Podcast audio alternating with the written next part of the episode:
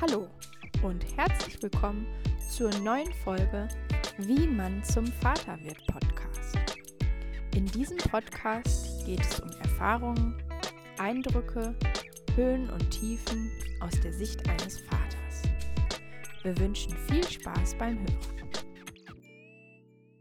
Heute möchte ich gerne nochmal auf die Interviewfolge mit Richard Banks zurückkommen, auf die Nummer 2728 äh, Podcast-Folge. Wer da gerne nochmal reinhören möchte, ich fand es ein sehr interessantes Gespräch, habe viel daraus mitgenommen und mir in der Zeit auch meine eigenen Gedanken gemacht oder wir haben uns auch Gedanken gemacht, wie wir auch die ja, Vorsorge oder einfach mal so einen kleinen Vermögensaufbau für unsere Tochter gestalten wollen. Und das möchte ich euch natürlich jetzt heute auch ja, präsentieren, euch teilhaben lassen, warum wir das so gemacht haben. Und ja, würde mich gerne freuen, wenn ihr da auch eine Meinung zu habt, wenn ihr da anderer Meinung seid, äh, gerne her damit, dass man das vielleicht auch mal diskutieren kann. Vielleicht auch mal in einem, in einem zweiten Interview mit einem Gast. Könnte ich mir also auch unter anderem vorstellen. Gut, wie haben wir das jetzt ähm, gemacht? Ähm, in dem Interview mit Richard kam ja so ein bisschen durch, die ETFs und sowas sind ja schwierig äh, in einer gewissen Art und Weise sollte man sich da halt Gedanken drüber machen, ob es den wirklichen Zweck, Sinn und Zweck denn vertritt. Das kann ich auch richtig gut nachvollziehen. Nichtsdestotrotz haben wir uns gedacht, um einfach mal den Anfang zu machen, um einfach mal zu starten und zu gucken, was ist, weil unsere Tochter hat ja einen sehr, sehr langen Horizont, äh, Anlagehorizont, den wir ja jetzt sozusagen schon mal ausprobieren können. Wir haben also ein Junior-Depot eröffnet und äh, einen Sparplan aufgesetzt. Das ist erstmal so die Grundbasis, dafür brauchst du halt, also wenn euch das genau interessiert, wie das, wie das geht, äh, kann ich da auch gerne nochmal eine, eine gesonderte Folge von machen, dass man sagt, okay, worauf sollte man achten, was braucht man für Unterlagen, wie lange dauert das Ganze.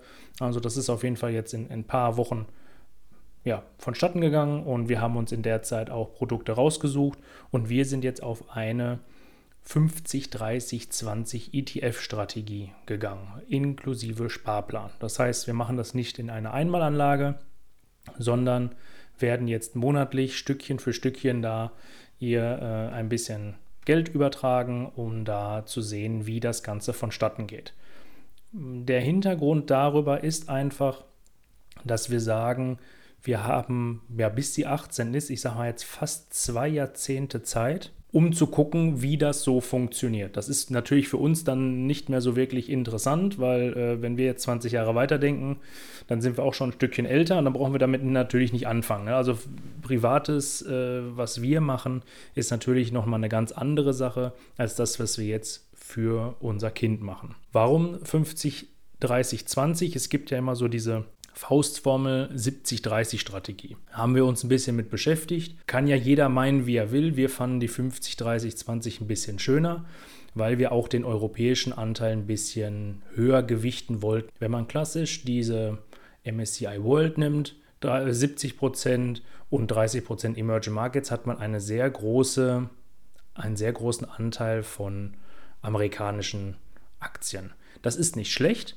aber ich will ja auch meinen Heimatmarkt so ein bisschen ne, unterstützen, sagen wir es mal so. Auf jeden Fall mit im Portfolio mit drin haben. Und deswegen greifen wir auf ein World ETF äh, mit 50% äh, drauf zurück, 30% Europa, 600 Europas äh, größte Aktienwerte in diesem äh, ETF und 20% Emerging Markets, dann, dass wir da auch noch eine Beimischung haben. Und so starten wir jetzt erstmal rein, gucken uns das Ganze über die nächsten fünf bis zehn Jahre an. So wollen wir das auf jeden Fall machen und gucken uns dann natürlich an, okay, was ist gelaufen, was ist nicht gelaufen. Können wir dann vielleicht noch andere Sachen damit beinehmen? Das heißt, das ETF-Portfolio soll dann erstmal so bestehen bleiben und wir wollen dann in Einzelwerte auch gehen und da fand ich den Ratschlag vom Richard auch richtig gut. Einfach gucken, was sind Unternehmen, die man im Alltag irgendwo mitnimmt, ähm, die die Kinder mögen, also gerade jetzt auf die Kinder, ne? zum Beispiel Disney-Filme, sage ich jetzt mal, das ist so das beste Beispiel. Oder was auch immer was, vielleicht gibt es ja auch äh, Netflix-Kinder- äh, eine gute Auswahl irgendwann an, an, an Kinderfilmen oder sowas, die sie dann hinterher irgendwann mal gucken werden. Oder es gibt andere Firmen, was auch immer, welche Unternehmen auch immer an die Börse gehen, äh, wo man sagt, boah, das ist richtig gut. Oder macht eine Sportart, wo sie Produkte braucht, wie zum Beispiel Nike oder Adidas, dass man dann da einfach nochmal einen ja, Mehrwert schafft, indem auch das Kind weiß, okay, mir gehört ein Teil von diesem Unternehmen, hat dann eine ganz andere Verbindung dazu, auch eine ganz andere Wertschätzung der Produkte vielleicht. Ja, und dann ist das Thema natürlich mit den Dividendenauszahlungen.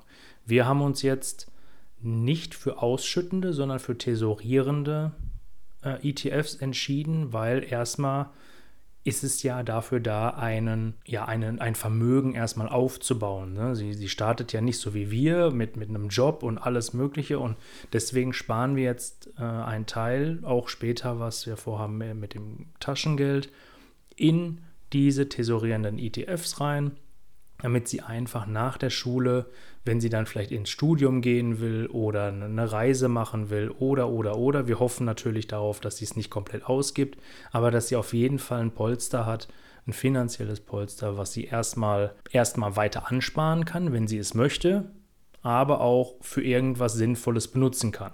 Dass sie sich nicht verschulden muss, wenn sie zum Beispiel studieren möchte, sich eine Wohnung leisten möchte oder, oder, oder, dann kommen auf einmal ganz viele Ausgaben. Wir müssen damit rechnen, dass sie es aufgibt, ja. Dafür haben wir aber auch erstmal jetzt fast zwei Jahrzehnte Zeit, um die ja, Erziehung in die Richtung zu leiten, dass wir sagen, nein, das ist ein Notnagel, das ist was, was dich langfristig äh, irgendwo unterstützen soll. Auch gerade Rente weiß ja auch keiner, was es dann da mal geben soll. Und deswegen hoffen wir natürlich darauf, dass unsere Erziehung, äh, unsere erzieherischen Maßnahmen, gerade was das Finanzielle angeht, äh, da eine gute Basis finden, wo wir uns dann auch einloggen können zusammen meine Frau hat einen Zugriff, ich habe einen Zugriff darauf und ihr erklären können anhand ihrer Abrechnung oder anhand ihres Depots, wo sie drin investiert ist, warum wir das gemacht haben und dann auch gerade durch die Einzelwerte die Dividendenzahlung bekommen, wenn es denn dann welche gibt mm, und die sehen und sie sehen kann, was das alles auf sich hat. Kurz zu dem Thema abgerissen, wie wir das gemacht haben, wie wir uns jetzt aus dem Interview mit Richard Gedanken gemacht haben alles aufgesetzt haben. Wie gesagt, wenn euch das interessiert, kann ich gerne nochmal eine Folge machen dazu. Hm, was mich aber auch interessieren würde, wie macht ihr das? Macht ihr es überhaupt oder geht ihr in was komplett anderes? Zum Beispiel Gold oder einfach ein Tagesgeldkonto oder, oder, oder.